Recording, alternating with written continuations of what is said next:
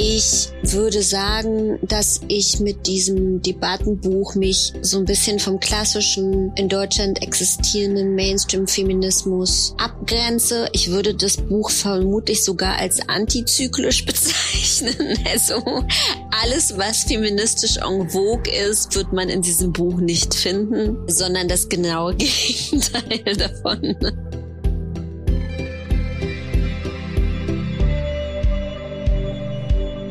Autorin Mirna Funk, Anfang der 80er in Ostberlin geboren, liebt Kunst und sammelt am liebsten Künstler, die sie selber kennt. Sie hat bereits zwei Bücher veröffentlicht. Dieser Tage erscheint ihr drittes, das den Titel Who Cares trägt und einige, wie Mirna sie nennt, Mainstream-Feministinnen ärgern wird. Ihre Debatten um Geschlechtergleichheit will Mirna nämlich als Opferprosa entlarven. Auch sonst hat Myrna keine Angst vor Widersprüchen geprägt von ihrer jüdischen Identität und ihrer ostdeutschen Herkunft, schreibt sie am liebsten über ihr Leben zwischen Berlin und Tel Aviv. Sie wurde mit dem Uwe Jonsson-Preis für das beste literarische Debüt ausgezeichnet, um sich dann einen lang gehegten Traum zu erfüllen, nämlich Sexkolumnistin bei der Cosmopolitan zu werden. Wie die Wände in ihrer Dachgeschosswohnung aussehen und wie ihr nächstes ehrgeiziges Etappenziel lautet, das erzählt sie uns jetzt in Folge 46 von Die Sucht zu sehen. Herzlich willkommen, liebe Myrna Funk.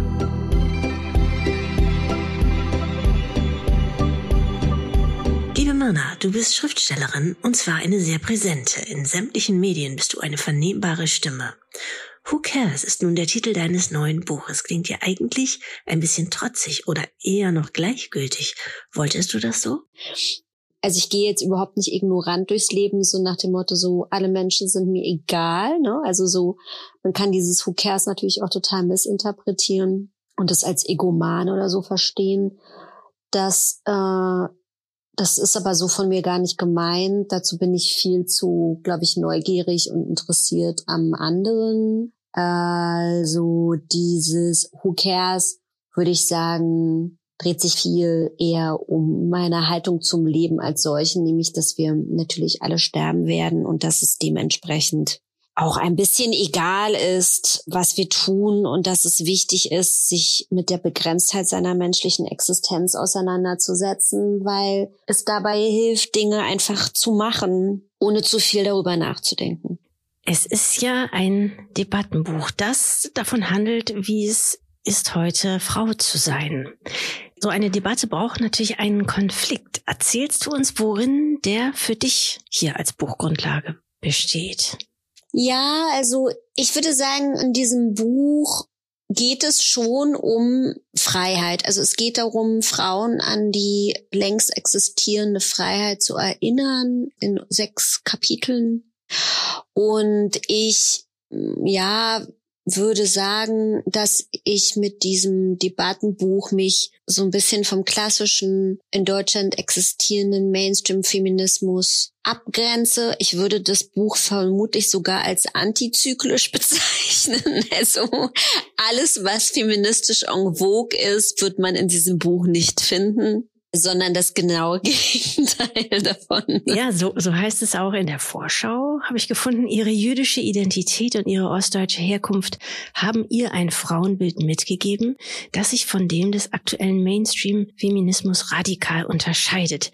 Denn sie glaubt an die Kraft der Selbstwirksamkeit. Das sie bist natürlich du, Mirna. Mhm. Kannst du uns denn den Unterschied deines Ansatzes zum radikalen Mainstream-Feminismus, wie er hier genannt wird, erklären? Ja, also ich komme aus dem Osten. Ich bin mit zwei arbeitenden Großmüttern und einer arbeitenden Mutter aufgewachsen. Vollzeit haben diese drei Frauen gearbeitet und dazu eben Kinder gehabt. Meine eine Großmutter ein Kind, meine andere Großmutter vier Kinder. Und das sind alles, so wie man das auch unter Ostfrauen eigentlich so kennt, sehr starke, selbstbewusste Frauen gewesen, die irgendwie so ihr Ding gemacht haben und solche Fragen, wie sie heute existieren, die dann unter so Begriffen wie Care-Arbeit oder Vereinbarkeit ausdiskutiert werden, die gab es nicht und die gibt es auch bei mir heute nicht. So eine Frage wie, wie kann ich denn Karriere und Kind miteinander verbinden?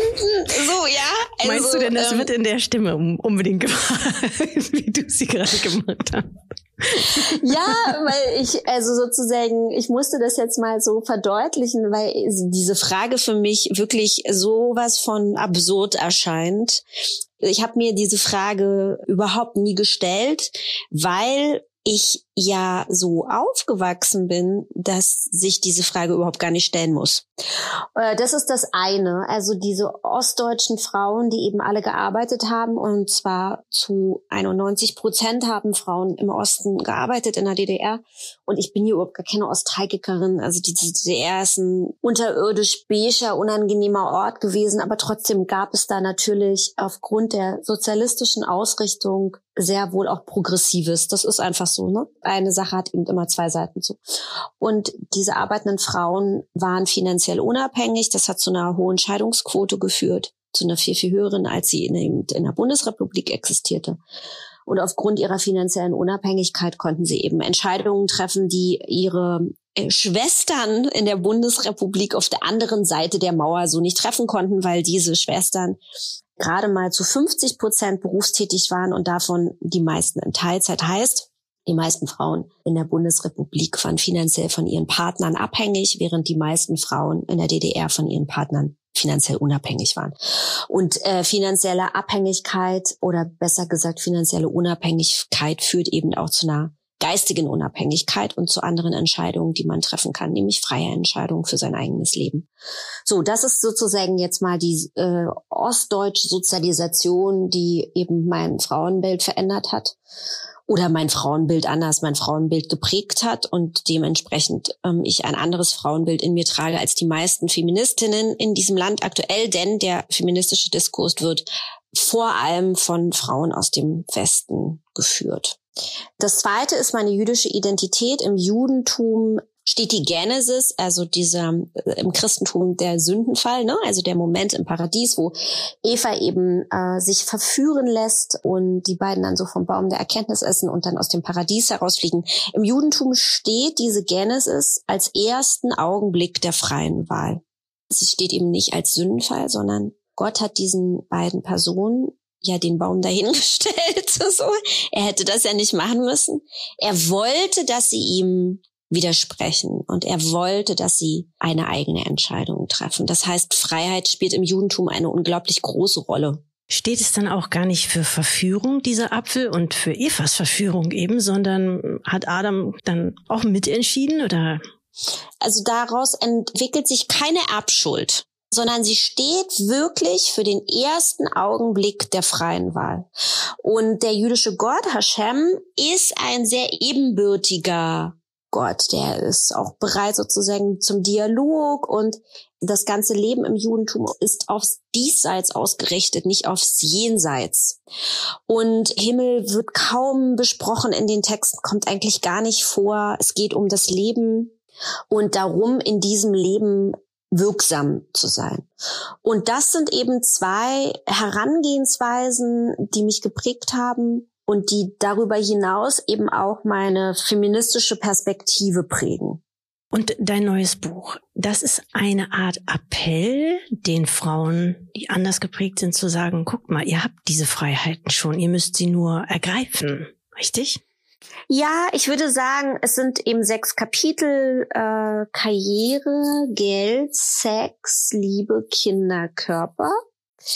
Und das sind Essays, philosophische Essays, aber auch so biografische Essays. Also ich erzähle so ein bisschen sozusagen von meinem Life und äh, und darüber erkläre ich eigentlich Herangehensweisen, die sich von denen unterscheiden, die aber als einzig mögliche Herangehensweisen aktuell verkauft werden. Also das Leben als Frau wird als sehr begrenzt, beschränkt kompliziert, dramatisch, schrecklich. Problembeladen. Genau, beschrieben. Und ich habe ganz viele Frauen zum Beispiel auch unter meinen Followern, die mir immer schreiben und sagen, ich wollte eigentlich nie ein Kind haben, weil ich totale Angst hatte, zum Beispiel mein Leben zu verlieren und dann nur noch in Funktionskleidung bei Wind und Wetter auf dem Spielplatz abzuhängen. Und seit sie mir folgen, haben sie gar keine Angst mehr davor, ein Kind zu kriegen. Und das ist, warum ich morgens aufstehe. Du machst, wenn man sich mit deiner Biografie beschäftigt, unglaublich viel. Also Lesungen natürlich. Du sitzt auf Panels, hältst Vorträge, sitzt in Talkrunden schreibst deinen Roman, schreibst dein Sachbuch oder hast dein Sachbuch geschrieben und ich glaube auch aktuell an einem Drehbuch. Mhm.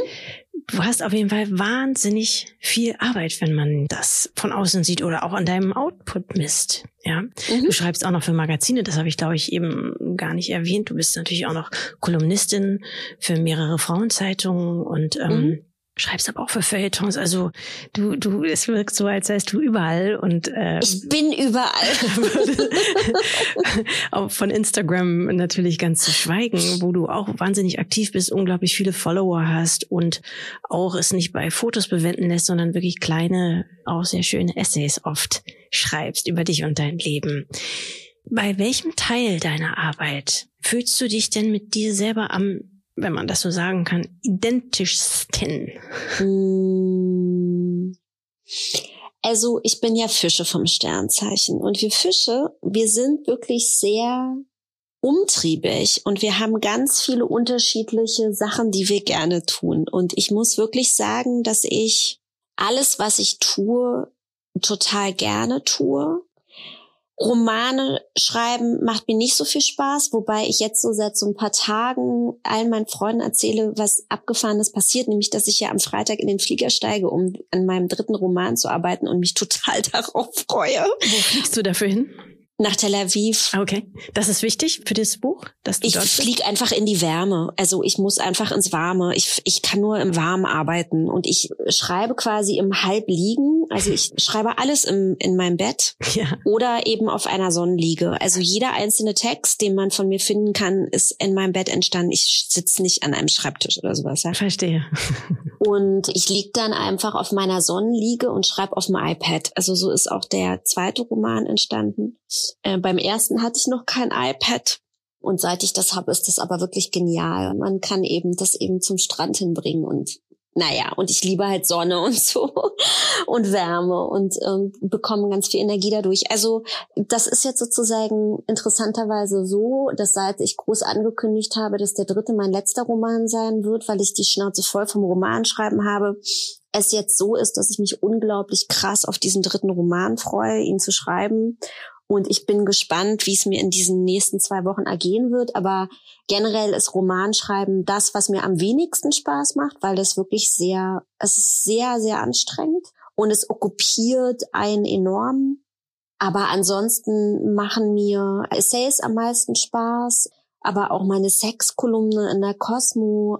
Mir macht es Spaß, Vorträge zu halten und Lesungen also mir macht das alles Spaß. Ich habe mir, wie es sich gehört, wie das jeder tun sollte da draußen quasi, mir mein Leben so zusammengebastelt, dass ich jeden Tag irgendwie morgens aufwache und mich freue, dass ich tun darf, was ich tun möchte und natürlich das große Glück habe. Und ich spreche jetzt mit Absicht nicht vom Privileg, weil nichts daran sozusagen privilegiert ist, weil ich mir das alles erarbeitet habe.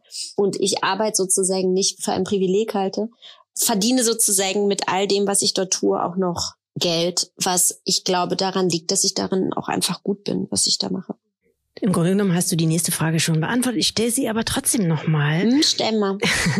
Du hast einerseits gleich für deinen allerersten Roman Winternähe den Uwe Jonsson-Preis gewonnen und ganz enthusiastische Kritiken auf Deutschlandfunk oder Spiegel oder in den Feuilletons eingestrichen. Andererseits schreibst du, hast du gerade schon erwähnt, für Frauenmagazine wie Vogue oder Cosmopolitan über Sex. In Cosmopolitan hast du sogar eine monatliche Sexkolumne, ich glaube seit etwas über einem Jahr. Mhm. Ist dir das wichtig, diese Bandbreite aus Frauenzeitschrift und Literatur? Hat sie sich einfach so ergeben oder hast du sie gesucht oder ist die Frage einfach schon dumm, weil es nun mal so die Rechnungen bezahlt? Also erstmal muss natürlich, ist wichtig, dass meine Rechnungen bezahlt werden, weil davon kommen echt unglaublich viele im Monat. Was ist bei dir denn so teuer?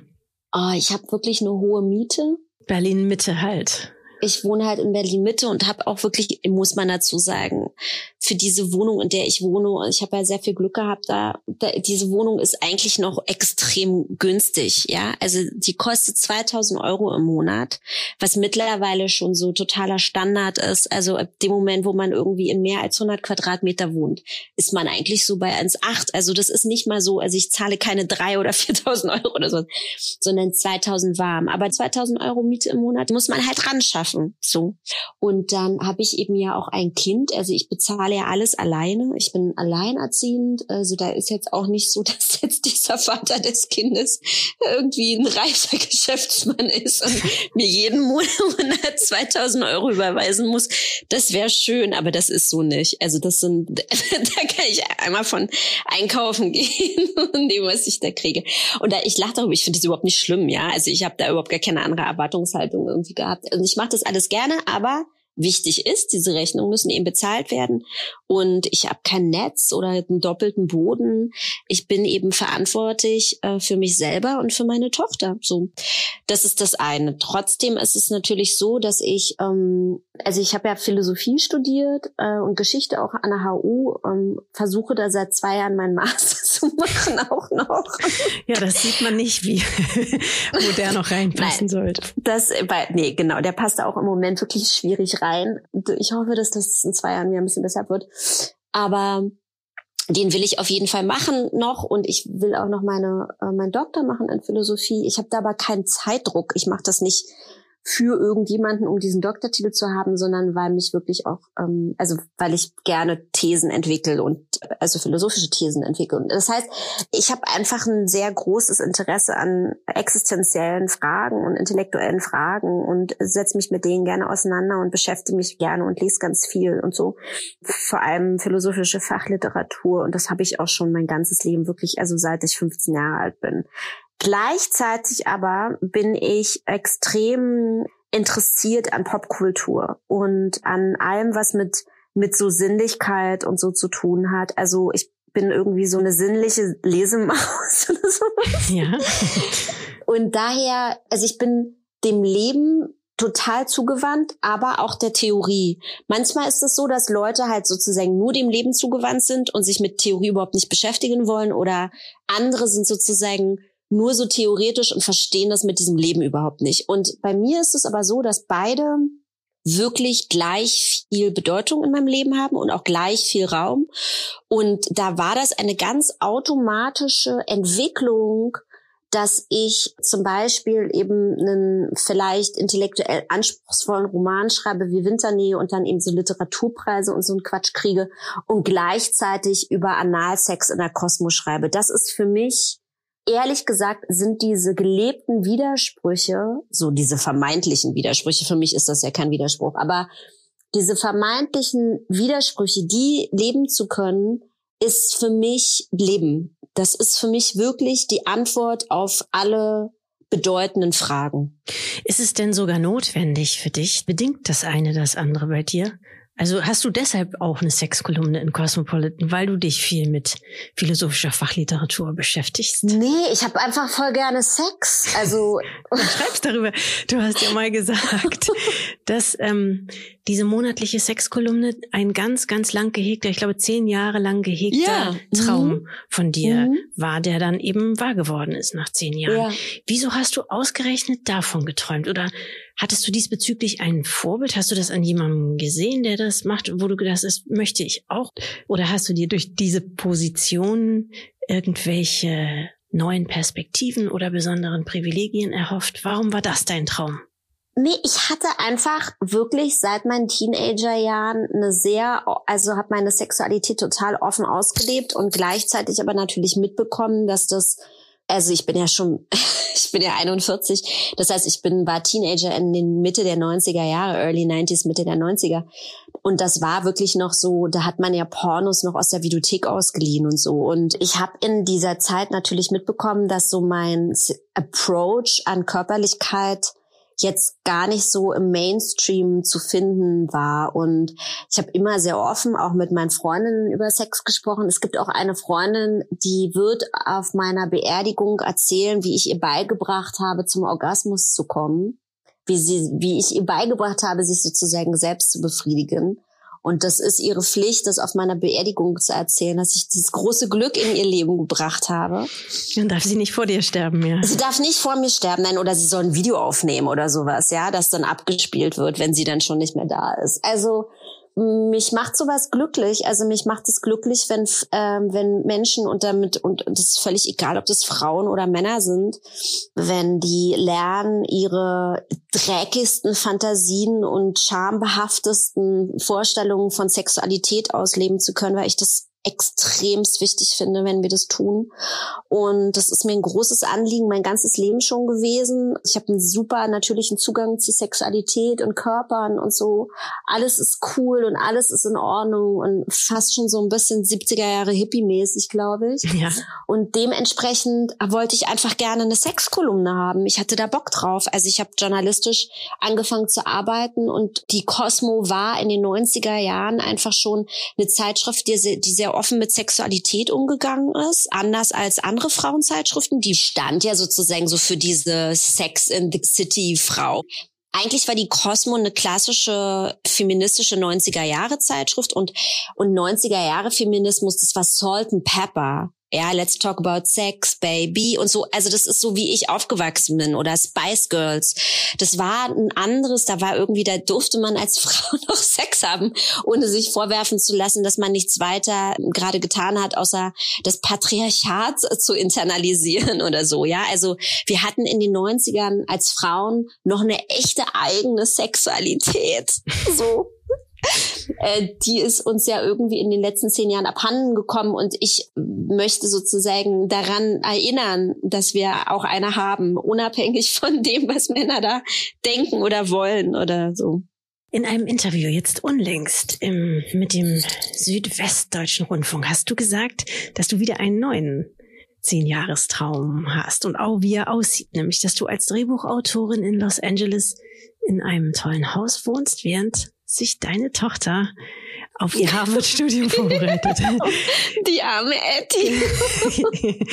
Wie konkret ist denn diese Idee? Vielleicht abgesehen vom Harvard-Studium, das kann man ja nicht ganz so steuern. Aber arbeitest du an, an dieser Art Traum, so wie du an dem letzten Jahr auch gearbeitet hast oder darauf hingearbeitet ja. hast? Ja ich habe immer zehn Jahrespläne. Ja. Also ich habe auch so, ich habe drei, fünf und zehn Jahrespläne und ähm, und ich habe wirklich schon vor langer langer Zeit verstanden, dass äh, man ähm, um mit dem, was man machen möchte, also Geld zu verdienen und gut genug zu sein, dass man dafür braucht man zwischen fünf und acht Jahre und ab zehn ist man dann so richtig angekommen.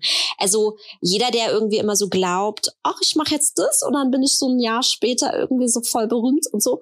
Ich halte das für wirklich totalen Quatsch. Also Dinge brauchen ganz viel Zeit und man muss auch, also meine ersten Texte sind bei Weitem nicht so gut wie jetzt. Also ich musste unglaublich viel Text auch produzieren, um gut zu werden, um meine eigene Stimme zu finden. Und ich bin jetzt sozusagen schon seit zwei Jahren dabei, mich sozusagen mehr mit Film zu beschäftigen und bin mit Produktionsfirmen arbeite ich zusammen und so. Ich kann da noch gar nicht so viel zu sagen und bei einem darf ich auch gar nicht, weil ich jetzt schon was unterschrieben habe, wo ich nichts mehr sagen darf und so. Aber ich arbeite da seit zwei Jahren dran und das wird locker jetzt auch noch mal drei Jahre wahrscheinlich in Anspruch nehmen, bis ich sozusagen eigentlich nur noch Drehbücher schreiben kann slash muss so und ich kann mir schon sehr gut vorstellen, dass es mich ich mag LA ganz gerne und ich kann mir sehr gut vorstellen, dass ich eben in LA vielleicht in zehn Jahren lebe und dort am laufenden Band geile Serien produziere, obwohl wahrscheinlich in zehn Jahren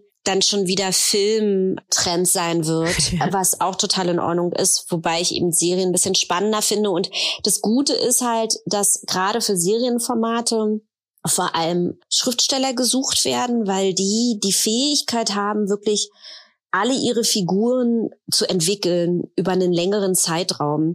Ganz viele Drehbuchautoren, die so von den, von den Schulen jetzt kommen, die haben sich ganz stark irgendwie so auf so 90 Minuten fokussiert, da passiert ja kaum was in so einem 90 Minuten. In seltensten Fällen entwickeln sich dann Figuren über einen langfristigen Zeitraum oder so. Meistens gibt's dann immer nur so drei wirkliche Hauptfiguren und so, ne? Aber eben nicht, keine Ahnung, nicht sechs oder so, wie das bei einer Serie der Fall ist. Und Romanautoren sind eben sehr gut darin, A, haben wir einen sehr langen Atem.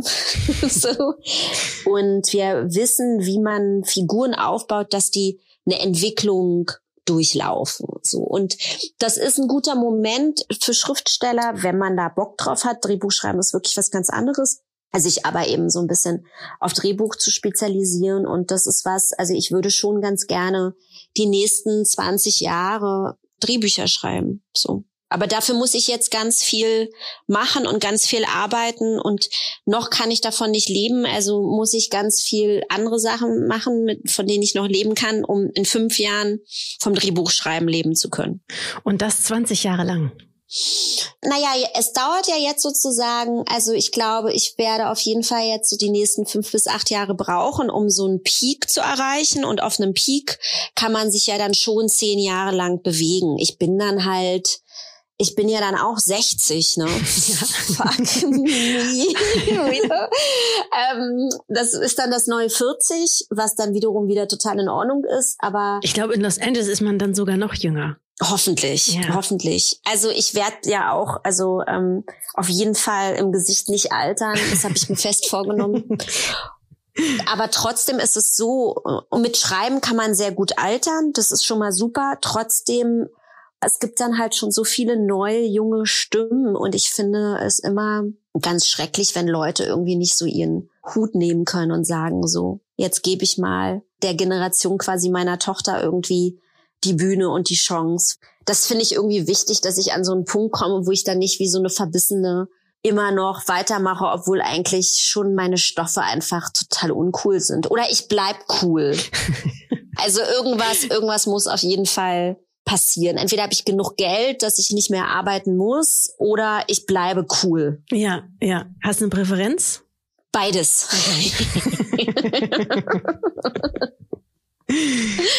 ja. Ja, na, wer dir folgt bei Instagram, und das tun eben sehr viele, wie wir schon erwähnt haben, der kennt auch dein Zuhause, denn du fotografierst dich oft oder wirst fotografiert in deinem Zuhause. Man, man sieht ganz viel von dem, wie du lebst. Eine sehr schöne Wohnung, wie wir jetzt hier auch wissen, in Berlin Mitte, Altbauwohnung, ähm, würde man sagen, mit Century und skandinavisch eingerichtet. Und man sieht, du hast eigentlich in jedem Zimmer ein größeres Kunstwerk an der Wand hängen. Mhm. Welche Art von Kunst ist das? Also du, du, das ist eine richtige kleine Sammlung, kann man glaube ich sagen. Oder? Ich habe Sammelkunst, ja, ja, ja, ich sammle Kunst. Erzähl mal, was, was, was hängt bei dir an der Wand und, und was bedeutet dir etwas und warum?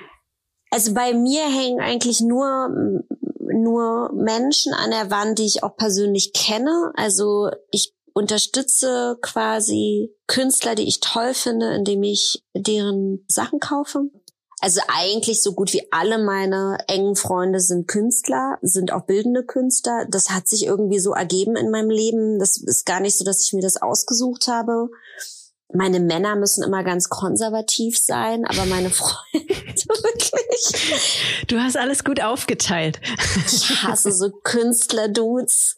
Die kann man mir auf den Bauch binden. Ich mag okay. irgendwie so gerne so. Bürohengste. Nein, nicht so so so Anwälte, okay. Immobilienmakler. Ja, Chirurgen. so, Chirurgen. Ja, so so ich mag wirklich stehe ganz krass auf so so konservative Männer und die finden es dann immer so auch ganz hot mit so einem glitzernden und mich grounden die dann und so. Ich habe immer keinen Bock mehr so so Spinner-Dudes irgendwie anzuhören. Egal, auf jeden Fall äh, sind es aber, habe ich sozusagen, also alle meine Freunde sind eben eher so Künstler und Spinnis und so und ich habe die alle auch total lieb und von denen kriege ich natürlich dann auch Kunst geschenkt zum Beispiel, ja. Das ist auch viel gekaufte Sachen von Menschen, die ich toll finde und natürlich aber auch nur Kunst, die ich toll finde. So und das ist ganz klassisch moderne Kunst und das sind aber auch Plastiken. Und ich weiß nicht, ich, also es ist wirklich so, ich sehe das und dann spricht es zu mir und dann muss ich das haben. Mit welcher Art von bildender Kunst oder Malerei bist du aufgewachsen? Also natürlich bist du ganz viel mit Literatur aufgewachsen. Ähm, dein, ich glaube, Urgroßvater war Stefan Hermlin, einer der bekanntesten Dichter der DDR. Aber welche Rolle hat die bildende Kunst bei euch gespielt? Oder hat sie überhaupt eine gespielt? Muss ja gar nicht sein. Also sie hat eigentlich gar nicht, ich bin eigentlich gar nicht so viel mit Kunst aufgewachsen, sondern eher so peripher, was damit zu tun hatte, dass der Teil sozusagen, der jüdische Teil meiner Familie, meine Ur Urgroßeltern, die waren Sammler. Und die waren relativ bekannte Sammler in Chemnitz und aber auch in Berlin. Die sind dann irgendwann nach Berlin gezogen von Chemnitz und hatten eben auch so Freunde unter Kunst, so wie ich das jetzt auch habe, so ja. Kunstfreunde, ja. die dann auch so Bilder gemalt haben. Mhm. Und meine Urgroßmutter ist eben auch gemalt worden, mehrfach von äh, Max Liebermann zum Beispiel. Und, und das war immer klar, dass das eben auch meine Großmutter ist irgendwann mit mir ins Museum gegangen und da hing dann sozusagen Lola an der Wand und dann hat sie mir gesagt, dass das eben meine Uroma ist und so. Also es war so, also meine Eltern oder so haben überhaupt keine Kunst gesammelt oder waren auch gar nicht jetzt so die großen Museumsgeher, muss ich sagen. Das war so Teil quasi der Familienhistorie. Und je älter ich wurde, umso mehr habe ich mich dann sozusagen selber einfach mit Kunst beschäftigt und Künstler kennengelernt und so. Ich weiß auch nicht, es ist so ganz komisch. Es hat mich irgendwie immer dahin getrieben. Welches ist denn dein Lieblingsmuseum? Hast du eins? Ich mag schon sehr gerne das Israel Museum in Jerusalem. Also in Jerusalem ist ein sehr schönes, großes Museum. Die haben eine sehr tolle Contemporary Ausstellung, hatten sehr lange eine deutsche Kuratorin auch dort. Also der sozusagen der Gegenwartskunstkomplex ist sehr toll und sehr schön kuratiert. Das äh, würde ich jetzt einfach mal so sagen, dass das so mein Lieblingsmuseum ist. Das ist doch schön, das hat noch keiner gesagt. Alle sagen dann so, das MoMA in New York. Nein, Louisiana sagen viele. Was ja aber auch nachvollziehbar Ah, Louisiana, ja. da war ich noch nicht. Ja, ja okay. Ja. Mhm. Und welches Kunstwerk, liebe Myrna, letzte Frage, würdest du gerne besitzen? Und okay, vorletzte Frage und letztes, wo fände es denn dann seinen Platz? Ich hätte schon gern Rotko, muss ich sagen. Okay. Ich mag Rotko sehr gerne. Ich hätte gern Rotko. Ich kann jetzt nicht sagen, was für ein. wo würdest du ihn dir hinhängen? Der wäre ja recht groß wahrscheinlich. Der war relativ groß, ja. ja. Und dann würde ich den, glaube ich, in meine Entrance Hall hängen, wo jetzt gerade ähm, Marlene, Marlene Lauritzen hängt. Die müsste dann ins Wohnzimmer. Okay. Ähm, aber den Rotko würde ich, glaube ich, dorthin hängen, weil da ist wirklich so eine ganz große Wand und da passt er hin. Aber ich glaube, alle Rotkos wahrscheinlich, die existieren, sind irgendwie in Museen und bei Sammlern und was wird so ein Rotko kosten? 25 Millionen oder sowas? Ich kann es dir nicht sagen. Aber es ist ja die Rubrik, wo man sich alles wünschen darf, ohne, ja, genau. ohne Rücksicht auf Logik. Ja, also ein Rotko hätte ich gerne. Deshalb, wenn du den möchtest, du könntest ihn dann ja in dein Haus in Los Angeles. Zum Beispiel. Ja. Ja. Das passt ja. doch gut. Das passt total gut. Ja, auf jeden Fall in mein Haus in den Hills in Los Angeles hängt dann mein, mein Rotko im, im, aber dann würde er ja wahrscheinlich sehr gut über über irgendwie so einer so einer geilen Couch im Wohnzimmer. ja, jetzt mal nicht unbescheiden mehr. nein, Gott. nein, nein, gar nicht mehr. Mit Blick auf meinen Pool. Auf jeden Fall unbescheiden sein. Man muss Träume haben im Leben. Und äh, ich im, im Gegenteil wünsche dir, dass das alles wahr wird für dich. Ja, ja. ich wünsche mir auch sehr, dass das alles wahr wird. Und zwar vielleicht ja sogar noch vor, vor in zehn Jahren. Ja, mal gucken. Damit du noch ganz viel davon hast. Ja, das habe ich auch jetzt doch sowas nicht. Und das habe ich doch auch hoffentlich hoffentlich in zehn Jahren Bis dahin, bis dahin ist ja auch längst, das hat doch irgendwie jemand wie Jeff Bezos oder Elon oder so, die haben noch den Alterungsprozess bis dahin noch aufgehalten für ganz reiche Menschen. Das kann doch nicht sein, dass das noch nicht. Ja, aber dann muss man ja auch noch ganz reich werden, um. um, um ja, das muss man sowieso ja Ach, immer. Also okay. das ist halt nicht so einfach, aber ich glaube schon, dass das natürlich für solche Sachen wie Unsterblichkeit eine Grundvoraussetzung ist. Und äh, Unsterblichkeit ist doch würde ich sagen, auf meiner Wishlist ganz oben. Okay. Du hältst ja. echt die Spannung, ja? Ich wollte jetzt hier so soft aus dem Gespräch raus. Sorry. Und jetzt äh, merke ich. Jetzt kommt sie mit Unsterblichkeit. Nein, ähm, ich, ich wünsche dir einfach ähm, alles, alles Liebe und Gute, liebe Mama. Dankeschön. Erstmal jetzt für dein Buch und für das, was du da im Geheimen schreibst und, ähm, und auch sonst. Ich danke dir sehr für das schöne Gespräch. Vielen Dank. Dankeschön. Bis dann. Tschüss. Das war Folge 46 von Die Sucht zu sehen mit Myrna Funk. Wir freuen uns schon auf unsere nächsten Gäste und natürlich auf Sie. In zwei Wochen wieder neu auf grisebach.com, Spotify, Apple, YouTube und überall, wo es Podcasts gibt.